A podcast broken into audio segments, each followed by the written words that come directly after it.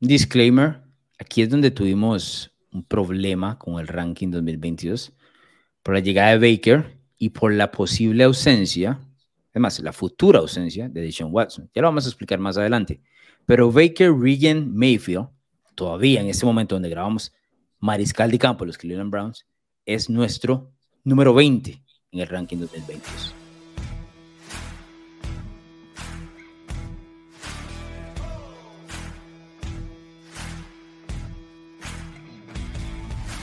Bien, Bruno Milano, el disclaimer va porque a la hora de crear el, ranking, eh, pensamos incluir al que en teoría va a ser el titular de 2022 como es Deshaun Watson, pero por sus problemas legales y porque anticipamos, eh, de acuerdo a las diferentes noticias, que no será eh, de la partida para los Browns en este 2022, lo dejamos fuera del ranking e incluimos a Baker, que hasta este momento grabando se encuentra como mariscal de campo a los Browns. Dependiendo de cómo ustedes lo encuentren en el momento que, que vean este episodio, podría estar en, en otro puesto. Eh, me refiero a en otra franquicia, ¿no? No en otro puesto. El 20 le pertenece a Baker. Pero bueno, primero, ¿por qué acaba Baker Mayfield número 20? Dicho sea paso, eh, vos y yo lo teníamos igual. El año pasado, Baker estuvo, ya te digo, número 13, bajón considerable de siete puestos. Y yo creo que eh, vale la pena decir que es merecido, porque tuvo un 2021 poco destacado, con muchísimas expectativas de parte de los Browns, y que él mismo se lo buscó porque jugó lesionado. Y ante los malos consejos tomó malas decisiones y aquí está, número 20, con la posibilidad de salir de Cleveland eh, por la puerta trasera. Sí, totalmente. Eh, Baker Mayfield, un, mariscal que, que de momento en su carrera, su, su, pico más alto fue su año novato, pero desde ahí ha sido...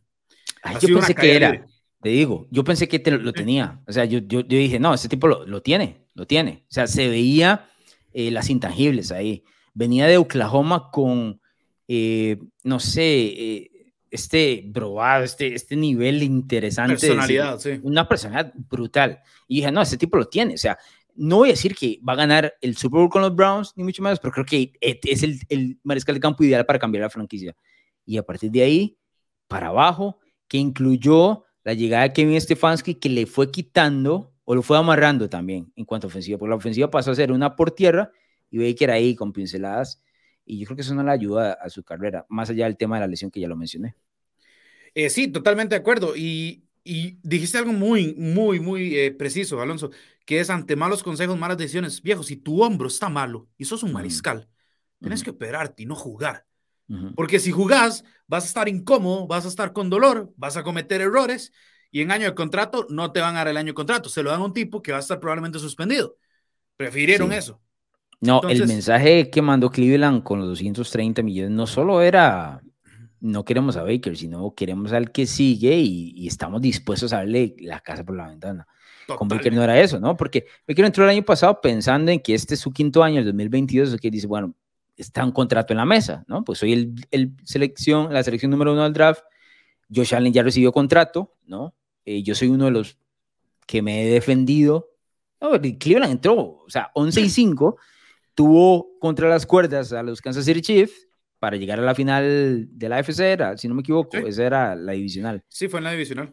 Y Le ganaron a Steelers. después de ahí se vino todo para abajo, absolutamente todo para abajo, que coincide con la lesión, y es lo que, lo que mencionabas, ¿no? Eh, si estás, un tema del hombro, ¿cómo te vas a arriesgar eso? Yo creo que, y es, es este, esta idea que tiene el fútbol americano, es decir, si no juegas, estás defraudando a tu equipo. Pero el equipo te patea al trasero y dice, o sea, búsquese otra franquicia. Entonces, ¿cómo estamos? ¿Cuál es el balance? A veces hay que ser un poquito egoísta y, y tomar la decisión que, que, le corresponde, en este caso, al mariscal de campo. Obviamente es mucho más fácil en retrospectiva, pero, pero está claro que esa fue la, la mala decisión del 2021. Sí, 100%. Y, y no solo eso, en la personalidad de Baker, que como vos decís, en el año de novato se veía como un tipo que tenía cierto carisma, era, era, confiado, terminó siendo un tipo totalmente pasivo-agresivo para su propio equipo. Terminó peleándose con Odell Beckham Jr., terminó peleándose con Jarvis Landry. Eh, en las conferencias lo veías desinteresado, lo veías frustrado. Todo, todo ese carácter que él traía de college ahorita no existe. Al punto en que él dijo, eh, ah, me voy. mi, etapa en Cleveland está terminada. Él sabía que, el contrato no iba a estar ahí. Entonces, es, es, es una temporada extraña para Baker porque no sabemos qué va a pasar todavía. Si va a estar en los Browns, si va a irse a otro la lugar. La 2022 dices. Sí, la 2022.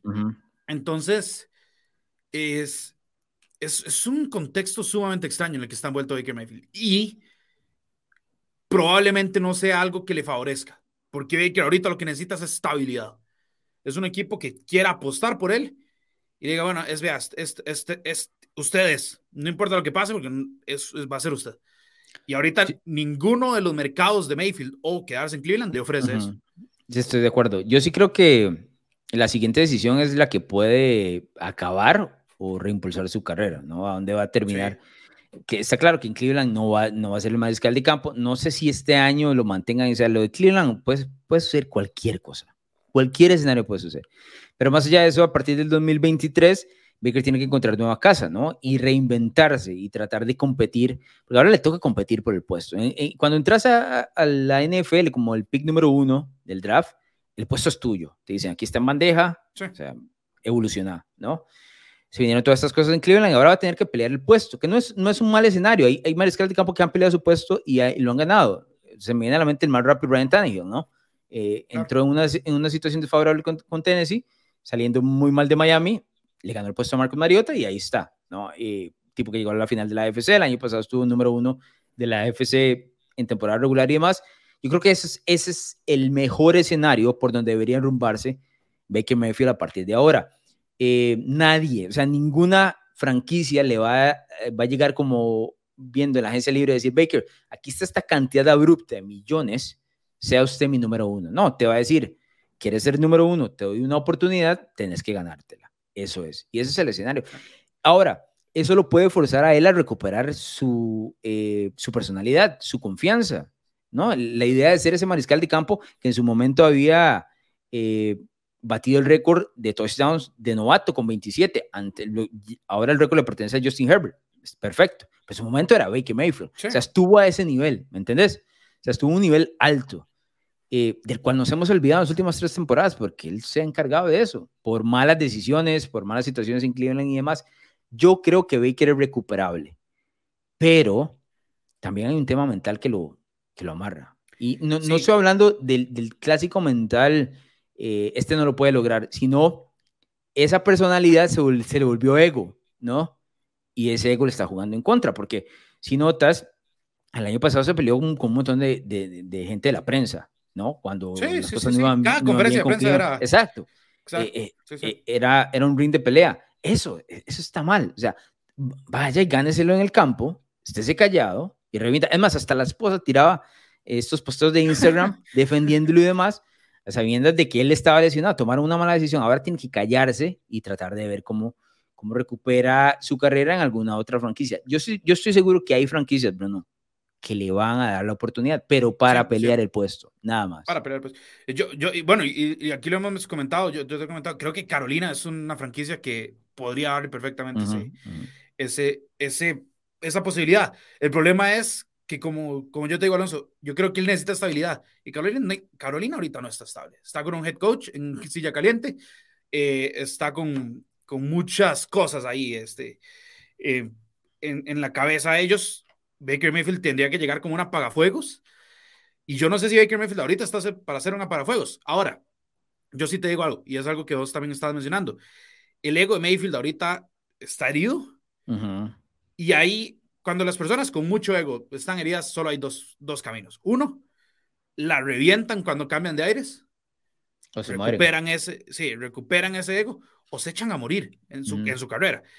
Y ese es, ese es el siguiente paso de Mayfield, digamos, a donde sea que vaya, donde sea que juegue, es o recuperas o te echas a morir.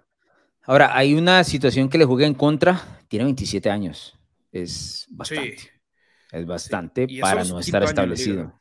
Para no estar establecido en la, en, la, NFL, es decir, no hay un espacio. Es como el caso de Sam Darnold, ¿no? Que está joven, no está establecido mucho menos, pues está joven, entonces eh, esa edad te dice, ah, no, todavía puede aprender. Ya Baker, no es que esté completamente hecho, pero 27 años son 27 años.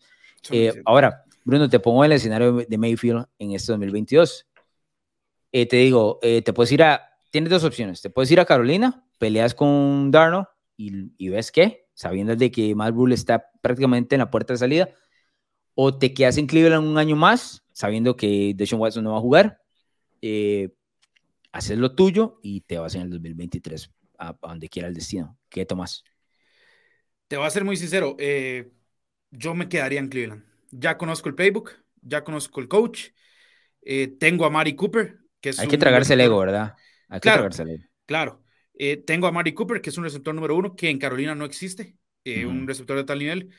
No tengo un coach en silla caliente. Y si me va bien, yo sé que el próximo año me voy a ir porque va a estar de Sean Watson, ya se le pagó. Pero si me va bien, me puedo ganar un dinerito extra también en el próximo contrato, donde sea que vaya. Entonces, yo, me yo, me quedaría en Cleveland. Sí, la, la, mejor situación para que le vaya bien es en Cleveland, porque en Carolina está bastante difícil que le vaya bien, la verdad. Sí. Ahora, mi pregunta es, si, si a Deshaun Watson lo sancionaran, pero 10 partidos, 7 partidos, ¿toma la misma decisión? Ah, esa es una muy buena pregunta. Eh, creo que ahí es distinto el contexto, pero si pongo al equipo a caminar, olvídate. Nadie me, nadie me si, si, yo estoy en noviembre y tengo un equipo con récord ganador, nadie me va a sacar de ahí. Nadie me va a sacar. De ahí. Además, hasta Cleveland le serviría decir para allá noviembre, porque eso es, vos sabes que esto es entre cortinas y humo, ¿no? Entonces, Cleveland va a decir, ah, no, vamos a suspender a Watson nosotros un año, ¿no? Ya en noviembre, no, lo vamos a suspender todo el año porque todo lo que sucedió y demás, ¿me entiendes? Y entonces tomas el paso de la moral, pero en la realidad es que porque Baker ha hecho las cosas bien. Como te digo, no hay ningún escenario que se vea claro aquí, aquí todo puede suceder. Pero bueno, en este caso es nuestro mariscal de campo eh, número 20. Eh, te menciona que tuvo 17 touchdowns, 3 intercepciones el año anterior eh, 3.010 yardas, un rating de pasador de 83.1, que es el segundo peor en sus cuatro años. Eh, claramente ha tomado pasos eh, para atrás Bruno Miranda. Pero bueno, decirle a la gente que nos siga a través de redes sociales como arroba NFL TV y que le dé seguir a los podcasts Spotify, Apple y YouTube. ¿Te gustan los deportes, la cultura pop y opiniones diferentes? Narrativa X tiene todo lo que buscas, columnas, pensamientos, estadísticas, historias y documentales de todos tus deportes favoritos y de cultura pop. Todo contado a través de la pluma de diversos autores, con puntos de vista únicos y de cualquier parte del mundo. No busques más, Narrativa X es tu casa. Síguenos en Twitter como arroba narrativa-x y visítanos en narrativax.com. Te esperamos.